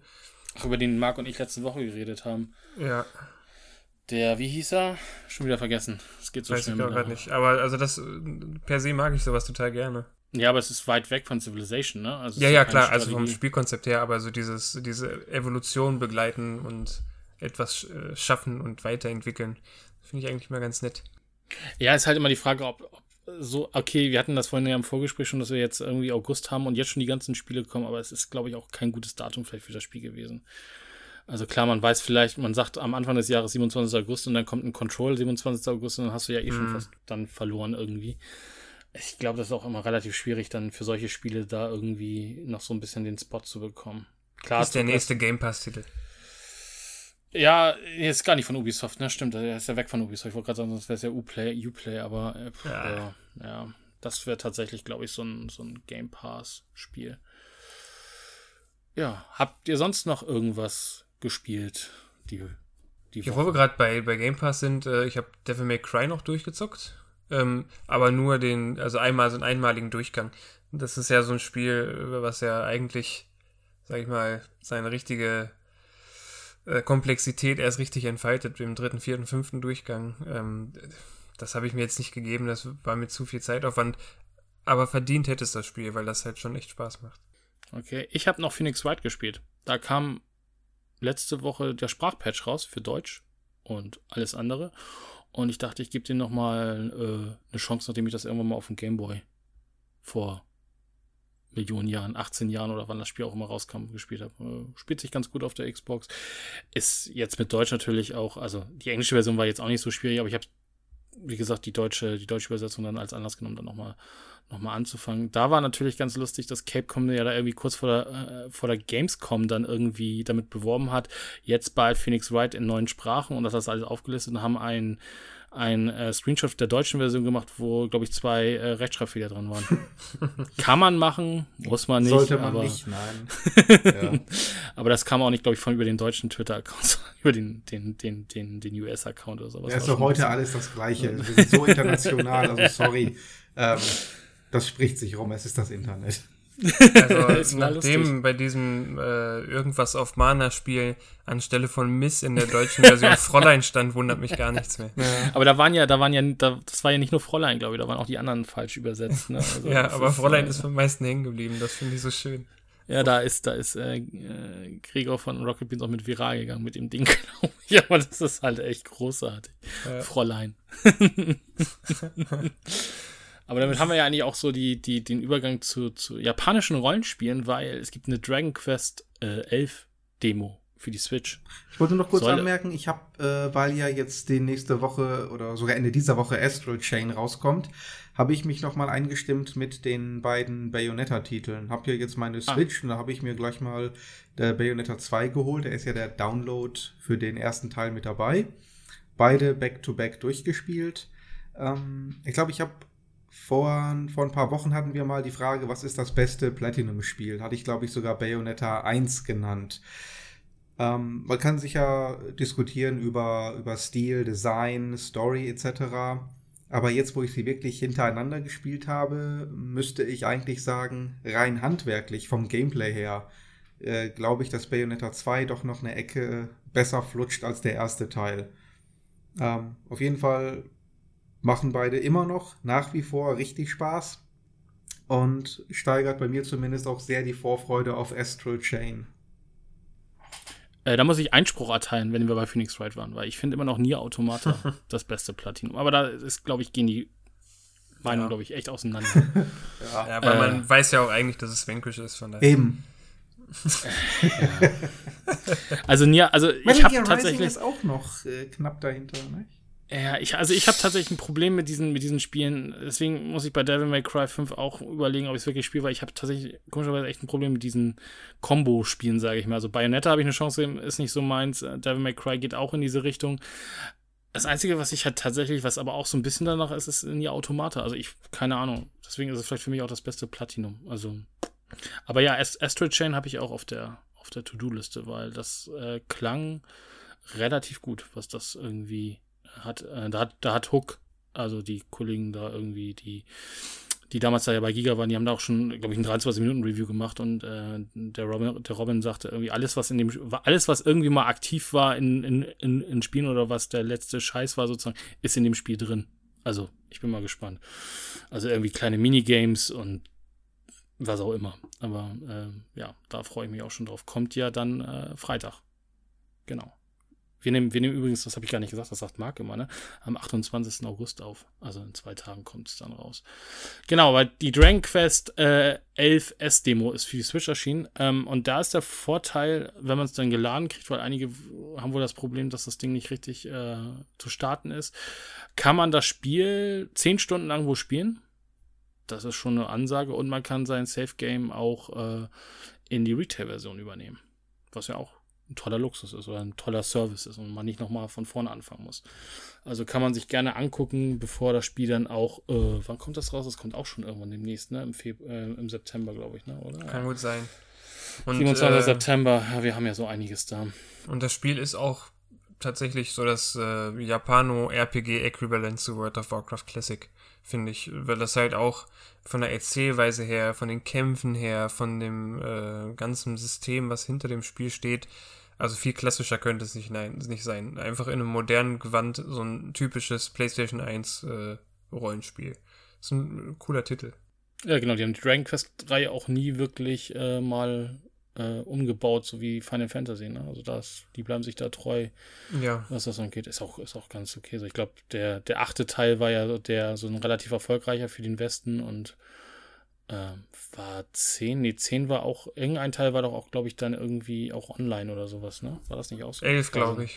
Ach nee, 11? das ist ja jetzt der 11, dann 10. Ja. 10, ne? Oder 9, ich weiß, also einer von den Teilen war online und genau, Dragon Quest 11 gab es auch schon auf der PlayStation 4 und erscheint jetzt dann, wie gesagt, im September für die Switch als Definitive Edition mit allen Inhalten und so. Das klingt auf jeden Fall spannend. Und die zweite News, die ich hier noch reingetackert hatte, war, äh, Ubisoft verschenkt gerade auch wieder was, ähm, nämlich den ersten Kapitel vom ersten DLC für Odyssey.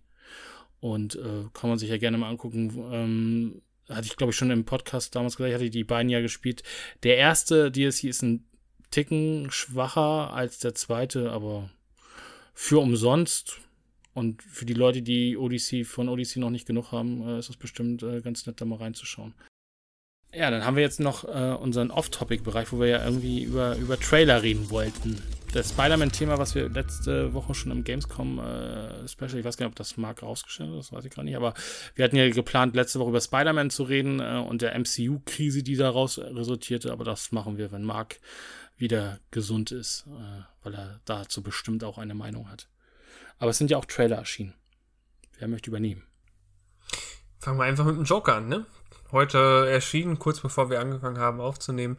Ähm, Joaquin Phoenix als Joker, eine Origin Story, ohne Batman, ohne alles, einfach nur, warum ist er so geworden, wie er ist.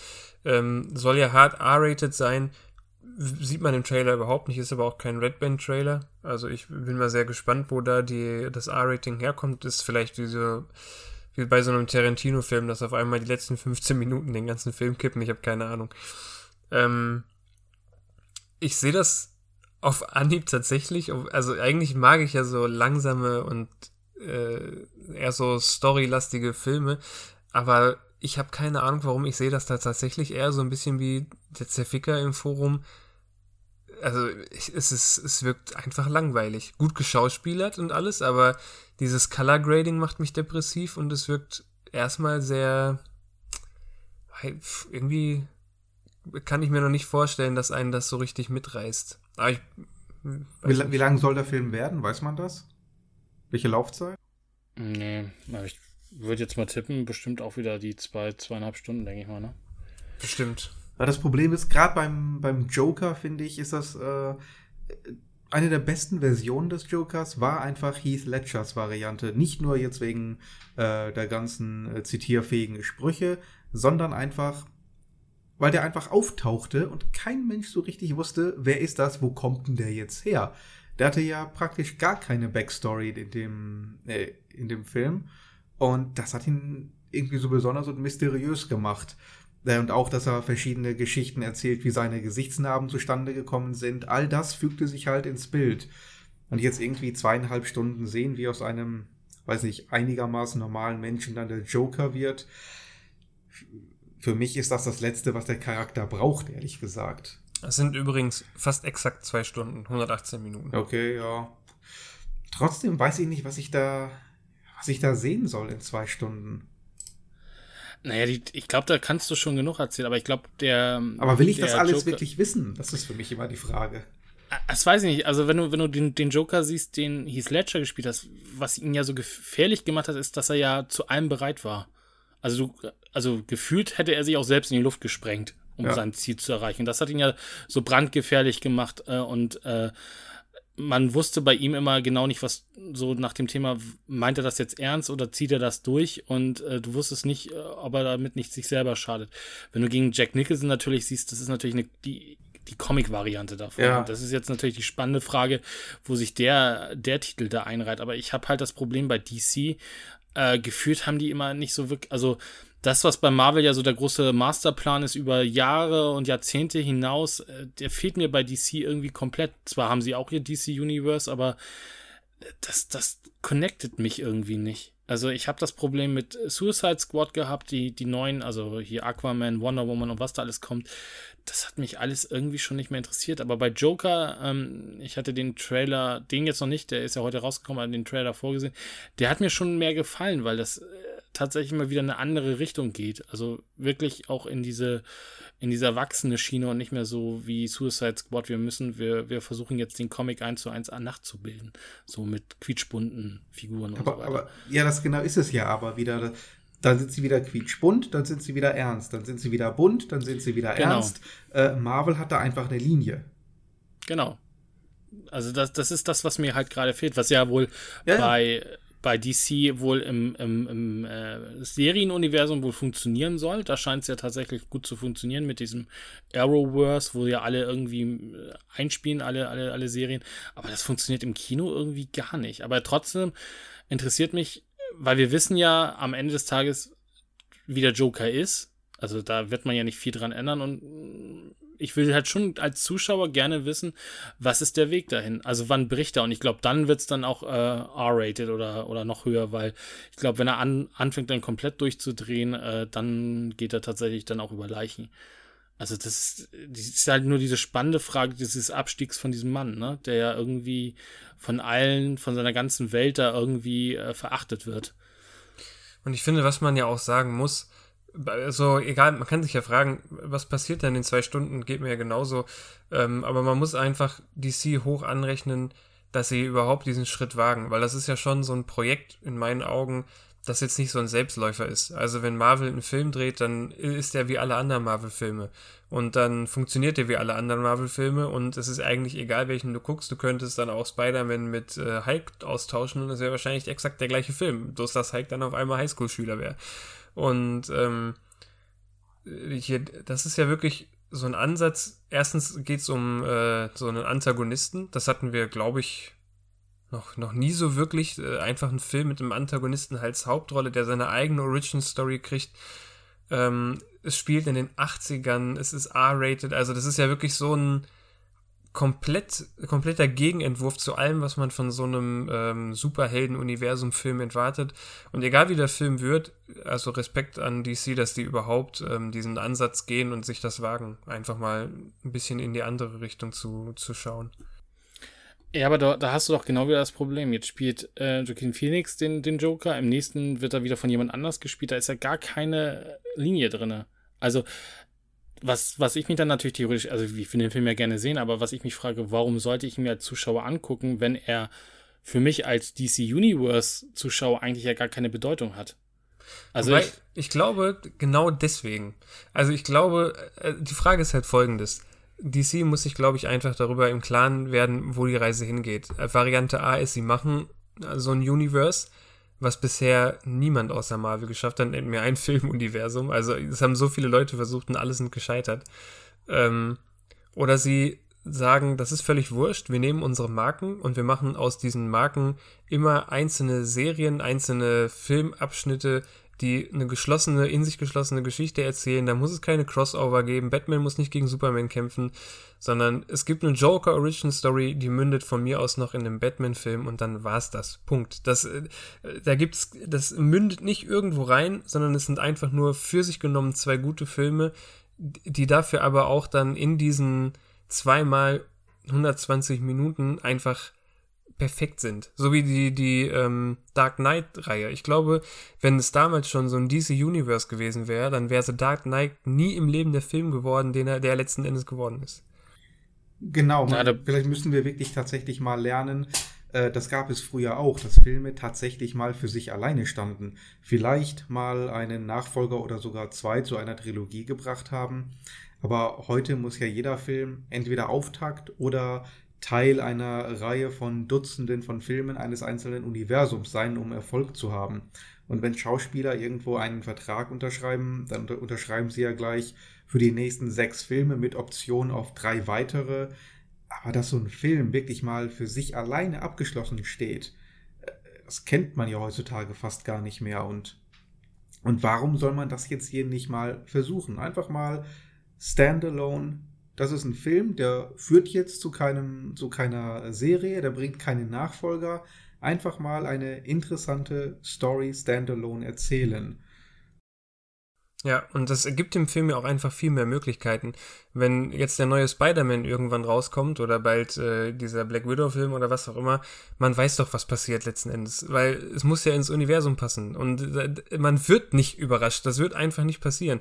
Und äh, wenn man jetzt genau weiß, der Joker-Film, den wir jetzt sehen, ist der erste Teil und dann gibt es bald noch einen zweiten und das war's dann ist da immer so eine gewisse Suspension drin. Man weiß ja, es kann, könnte alles passieren. Vielleicht stirbt sogar Batman in diesem einem abgeschlossenen, für sich existierenden kleinen Universum. Und sowas ist mir persönlich hundertmal lieber, als der 30. Versuch, ein Universum zu starten.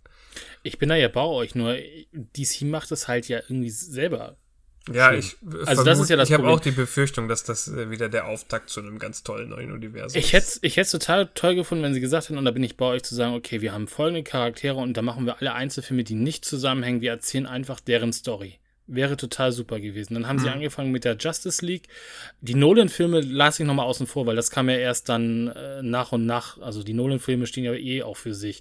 Aber was dann kam, dann kam die Justice League, die irgendwie alle miteinander verwoben sind und so weiter. Also DC selber weiß ja, oder Warner in dem Fall, weil die wissen ja beide nicht, wo sie damit hinwollen. Und dann passiert nämlich sowas wie, wie jetzt. Und das Problem ist doch einfach, wenn du als Zuschauer jetzt den Joker-Film guckst und im nächsten, ich glaube ja, im nächsten Suicide Squad spielt der, spielt der Joker ja auch wieder mit.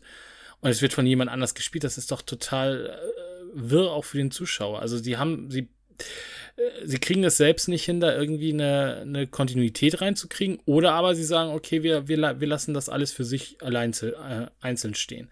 Hatte ja. ich ja, wie gesagt, auch kein Problem. Dafür gibt es ja genug DC-Geschichten, die man da auch erzählen kann. Also, Wobei ich gerade auch lese, dass tatsächlich dieser Joker-Film auch von DC von Anfang an als Standalone-Film geplant ist. Das finde ich ja schon mal löblich. Hm. Ähm, auch, dass es dann direkt so kommuniziert wird.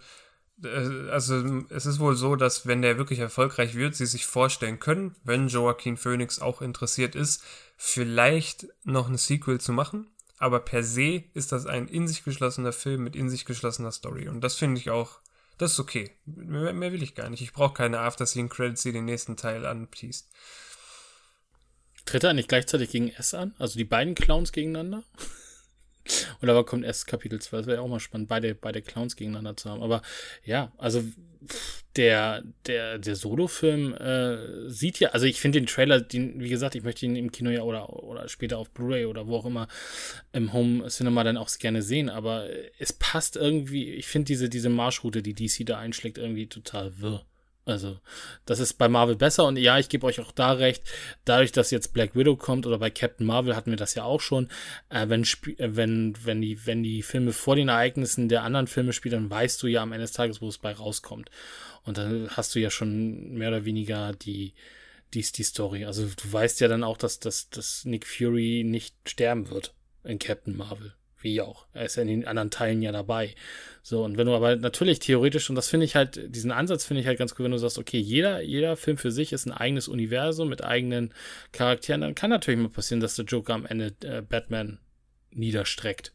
Warum nicht?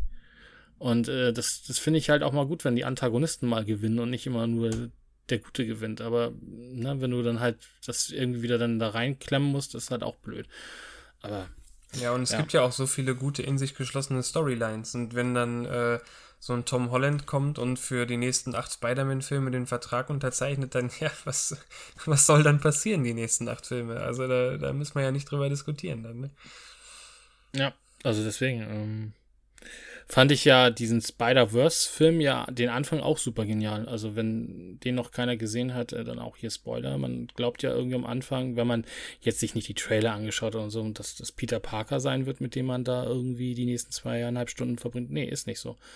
Und das finde ich halt gut wenn der, wenn der Film dann gleich anfängt, erstmal äh, bestimmte Regeln zu brechen. Und das kannst du natürlich bei so einem Antagonistenfilm deutlich besser als wir gucken uns die nächsten Teil von Superman an. Und auch bei Superman gibt es ja auch zum Beispiel spannende Geschichten, wo er ja anfängt durchzudrehen und äh, die Injustice-Teile zeigen das ja auch zum ja. Beispiel. Also kann man viel machen, aber da spielt DC ja leider auch immer auf Safe. Aber wie gesagt, sie sollten sich vielleicht erstmal einmal klar werden, was sie da jetzt äh, wollen. Ähm, jetzt, wo Disney Plus dann auch demnächst startet, äh, sollten sie es vielleicht auch ein bisschen schneller überlegen, weil ich glaube, Marvel ist uns dann wieder den zwei, drei, vier, fünf, sechs Schritte voraus. Ja, ich bin mal gespannt. Aber ich finde, bei Marvel können wir ja auch kurz drüber reden. Äh, das kam ja auch letzte Woche. Ich finde es auch ein bisschen, sagen wir mal, einfallslos, dass sie jetzt äh, She-Hulk angekündigt haben und irgendwie äh, zeugt jetzt auch nicht gerade von, also nicht, dass ich irgendwas gegen die Charakter von She-Hulk habe, Gott bewahre, aber ich finde es halt, wir hatten einen Hulk und jetzt wird She-Hulk halt angekündigt. Ich finde, da hätte man auch vielleicht eine andere Figur da irgendwie in den, in, ins Rampenlicht stellen können. Also ich finde sowieso, ich meine, die Serien haben ja ihre Fans, aber ich kann mir nichts Langweiligeres vorstellen als äh, eine Marvel- oder DC-Serie, weil ich finde, es ist schon teilweise, also ich finde, teilweise ist es schon schwierig, ähm, sich zweieinhalb Stunden oder so so einen normalen Marvel-Film zu geben, weil die ja auch einfach von ihrer Substanz her oftmals nicht genug bieten. Und solange jetzt ähm, so eine She-Hulk-Serie nicht auf einmal einen ganz anderen Ansatz geht und nicht mehr Action-Piece sein möchte, sondern ähm, auf einmal so ein erzählerisches Meisterwerk wird, da, also ich tue mich da echt schwer mit dann zu sagen, ich gebe mir jetzt zwölf Folgen am Stück, weil das ist einfach nicht so mein persönlicher äh, Ansatz, den ich bei einer Serie verfolge. Das weiß ich auch nicht. Wobei die Netflix-Marvel-Filme ja äh, durchweg gute ähm, positive Kritiken gekriegt haben. Also. Das ist jetzt auch gar nicht so gemeint, dass die per se schlecht sind. Aber nee, ich, nee, klar. Ich, ich, kann das, ich, also für mich ist das einfach, keine Ahnung, das ist gar nicht so mein, mein Serientypus. Ja, wobei du da natürlich ein bisschen mehr, mehr erzählen kannst die, als in den drei Stunden Avengers, ne? Oder Black wenn, Panther wenn, wenn sie es nutzen. Ja. ja. Das ist natürlich klar, aber ja. Ja, kann man gespannt sein. Und dann kam noch ein zweiter Trailer, auch ähm, die D23 war ja, das war diese Disney Fanclub Messe und da gab es was zu sehen zu Star Wars. Ich finde, es war lange Zeit ruhig zu dem Thema, dafür, dass der schon im Dezember startet. Aber es gab so einen Teaser-Trailer, der die ersten anderthalb Minuten eigentlich nur alles gezeigt hat, was so in den alten äh, Filmen passiert ist. Oder viele Dinge aus dem Alten und dann gab es noch ein paar neue äh, Szenen. Äh, und da müssen wir jetzt, glaube ich, tatsächlich auch einen Spoiler-Tag, wer das nämlich nicht wissen will, der sollte dann jetzt auch nicht zuhören. Ähm, ja, es gab halt die typischen Szenen zwischen Ray und äh, Kylo Ren.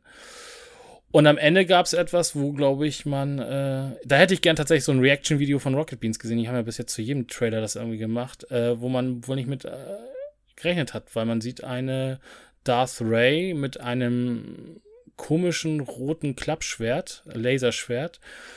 Und es sieht ja erstmal danach aus, dass sie auf die dunkle Seite gezogen wird. Ich bin da ehrlich gesagt ganz bei Dr. Para aus dem Forum. Äh, der meinte, das ist wahrscheinlich eh nur eine Traumsequenz. So wie das halt äh, damals bei Luke und Vader war und so. Das halte ich für am wahrscheinlichsten. Gehe ich auch davon aus. Also das, ich kann mir nicht vorstellen, dass sie, das hätte man so äh, in, in, in Episode 8 machen müssen, meiner Meinung nach, so eine. Ja, und so wenn es passiert, packen sie es nicht im Trailer, ganz ehrlich. Also, das kann ich ja, mir nicht aber es, es, war trotzdem so ein Moment. Ja. Ähm, ich bin mal gespannt, weil wie gesagt, es gibt nichts, gibt kaum Trailer oder sonst was zu, zu Episode 9. Also da hält man sich bis auf diese, diese Minute oder was es da war, echt zurück. Ähm, ja, ich bin mal, ich bin tatsächlich da mal gespannt, was J.J. Abrams da ja macht, weil vieles, was sein Vorgänger ja in Episode 8 äh, verändert hat, will, will, er oder wollte er ja auch wieder zurückdrehen. Ne? Also so ein paar Entscheidungen, die, die, die da, äh, weil Episode 8 war ja schon von Haus aus so ein bisschen anders als die anderen Star Wars-Filme. Hat auch nicht jedem gefallen, aber ähm, ich bin tatsächlich mal gespannt. Also auch die, die fragwürdige Sache mit, äh, mit, mit Luke in Episode 8 war ja auch nicht von allen so, so gewünscht gewesen. Ja. Insofern muss man mal gucken, wo Episode 9 hingeht. Aber es soll dann ja auch tatsächlich dann das Ende der äh, Triple-Trilogie sein. Wie, wie heißt das dann? Ich weiß es nicht. Eine Neunologie äh, von, von der Skywalker-Saga. Ja, also ich bin mal gespannt. Kommt dann am, ich glaube, irgendwann im, in der zweiten Dezemberwoche. Ja. Also inzwischen, also ich freue mich da sehr auf den Film, aber ich habe da auch so meinen Frieden mitgeschlossen. Mir ist das eigentlich fast schon ein bisschen egal, wie das jetzt endet. Ähm, ich sehe das da so ein bisschen wie das, was wir gerade bei DC gesagt haben. So diese drei Trilogien sind für mich eigentlich, so die stehen alle für sich selbst. Und äh, die Originaltrilogie ähm, funktioniert ganz anders als die erste und als die, als die zweite und als die dritte Trilogie.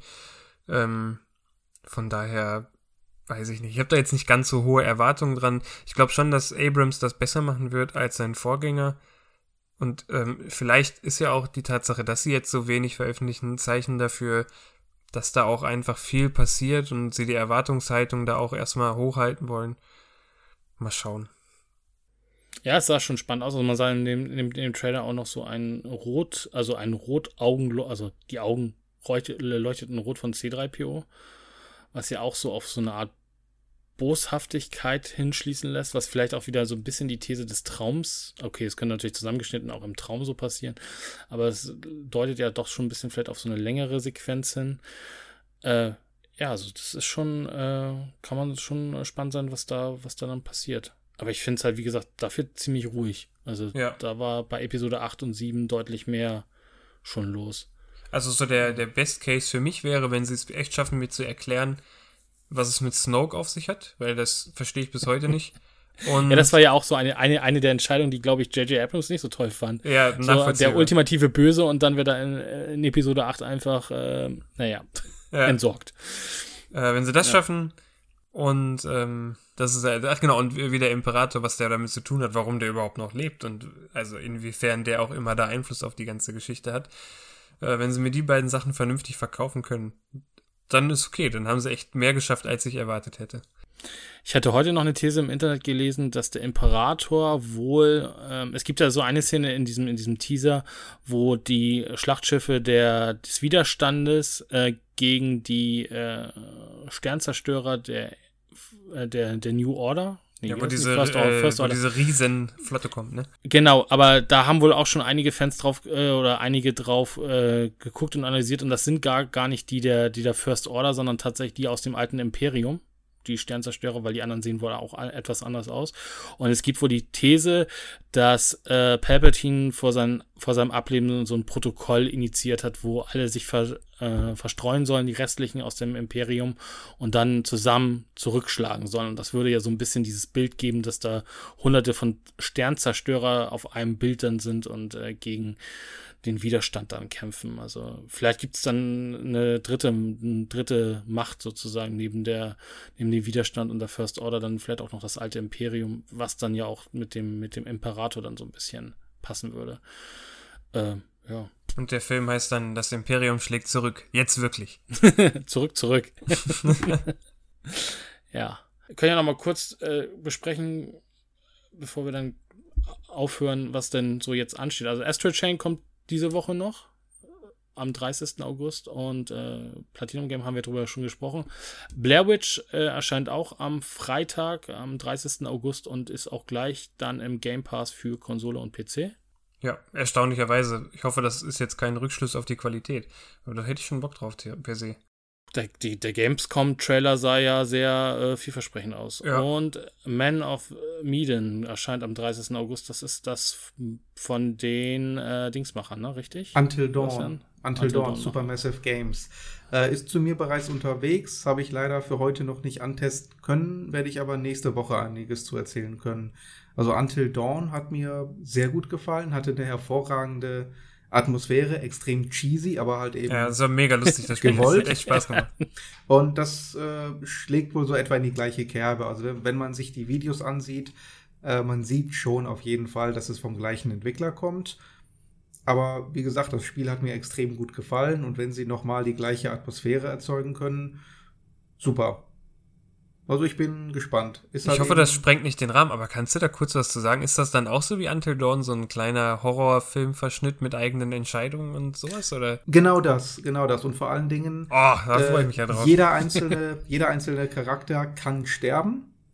Äh, je nachdem, was man halt macht, wie man sich entscheidet. Und äh, das Spiel soll wohl tatsächlich so gestaltet sein, dass man es auch mehrfach durchspielen soll und muss, um dann wirklich alles gesehen und verstanden zu haben. Mit also ein- Teenies oder? Nee, mit Erwachsenen eher. Ich glaube, Sean Ashmore spielt da unter, unter anderem mit. Ähm, das Ganze ist, glaube ich, auch der erste Teil einer Trilogie. Kostet auch in Anführungszeichen nu- nur 30 Euro. Und äh, ein Durchgang ist wohl auch nur so circa vier bis fünf Stunden. Aber wie gesagt, es ist darauf ausgelegt, dass man es mehrfach durchspielt, um halt eben alle Szenen äh, sehen zu können. Ja, cool, da freue ich mich drauf. Und es hat äh, im Gegensatz zu Until Dawn äh, Multiplayer-Komponente, wobei ich jetzt noch nicht so ganz genau weiß, äh, wie das dann funktioniert. ja, ist vielleicht auch nur so drauf gepfropft. Aber es ist dann so wie Life is Strange, ne? Also so, so episodenmäßig. Also geht dann mit Episode 2 und 3 dann irgendwann weiter. Ob es so ist wie Life is Strange, weiß ich nicht, oder ob die dann. Also so von, also so episodenmäßig geht's dann halt. Also du übernimmst Ja. dann halt die Sachen aus dem Episode 1 dann in die, in die neuen Teile oder steht jedes für sich?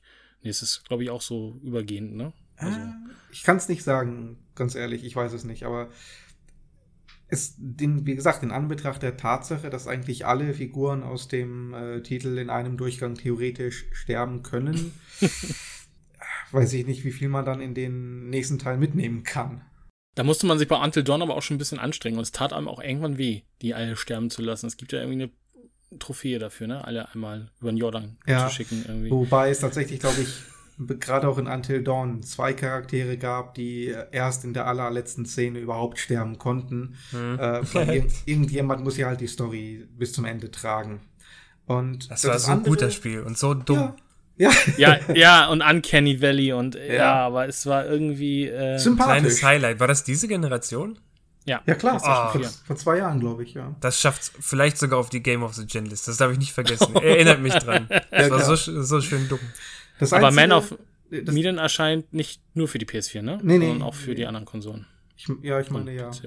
Ja. Das einzige Problem, was ich halt immer mit dieser Sorte Spiel habe, ist, dass ab dem, also die meisten Charaktere haben halt einen Punkt X. Bis zu diesem Punkt X können die nicht sterben, weil sie fix zur Story gehören. Das war im, in Until Dawn zum Beispiel Chris. Ja, eine, im Grunde genommen die Hauptfigur, wenn man so wollte, und einer der größten Sympathieträger. Und dann kam man irgendwann zur Szene X, die erste Szene, wo Chris theoretisch, je nach Spielerentscheidung, hätte sterben können. Könnte aber auch überleben. So. Wenn er überlebt, spielt er anschließend quasi überhaupt keine Rolle mehr. Die paar Sätze, die er noch hat, oder die paar Szenen, in denen er noch auftaucht, die könnte man ohne Probleme rausschneiden und keiner würde es merken. Und das ist halt einfach immer schade, dass sich die Entwickler dann nicht die Mühe machen, äh, wirklich mehrere äh, runde Enden zu schreiben, sondern einfach einen Charakter anschließend links liegen lassen, weil er ja theoretisch auch tot sein könnte. Ja, ich glaube, das ist relativ schwierig, ne? Also wenn du so. Es naja, ist extrem schwierig, aber wenn, wenn ich schon den Anspruch habe, äh, diese verschiedenen Enden oder verschiedenen Storyfäden zu kreieren, muss ich es eigentlich auch durchziehen. Das ist ja das einzig Positive, was ich über Detroit Become Human sagen würde, dass sie das wirklich gemacht haben.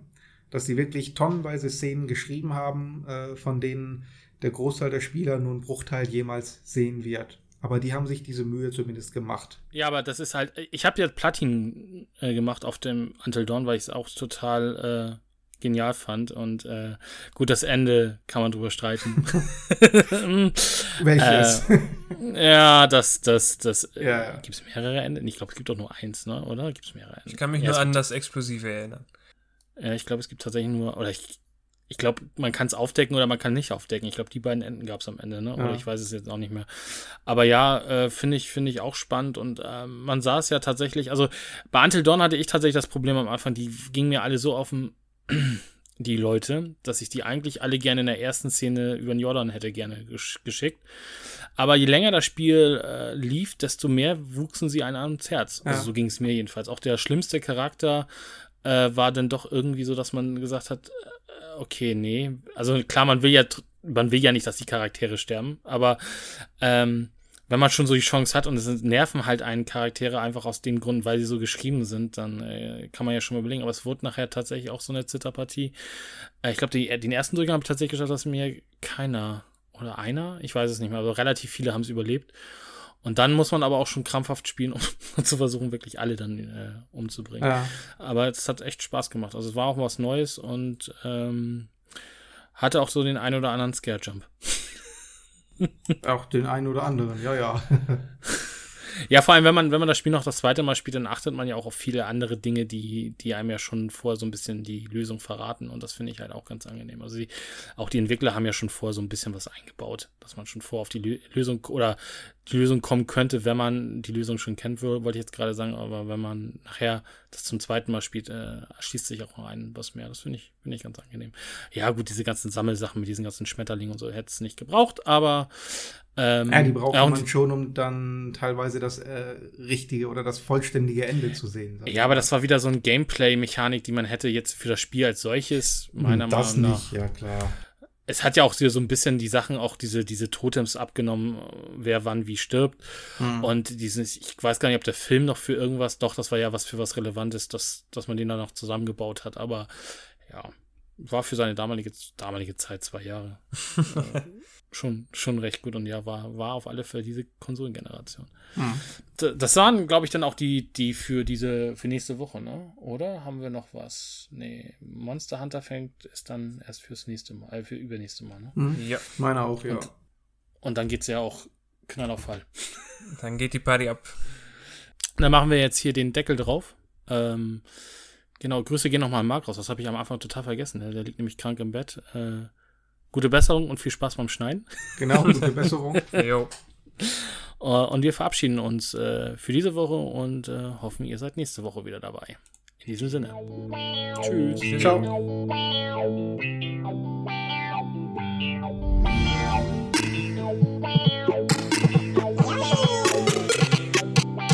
Round one. Fight!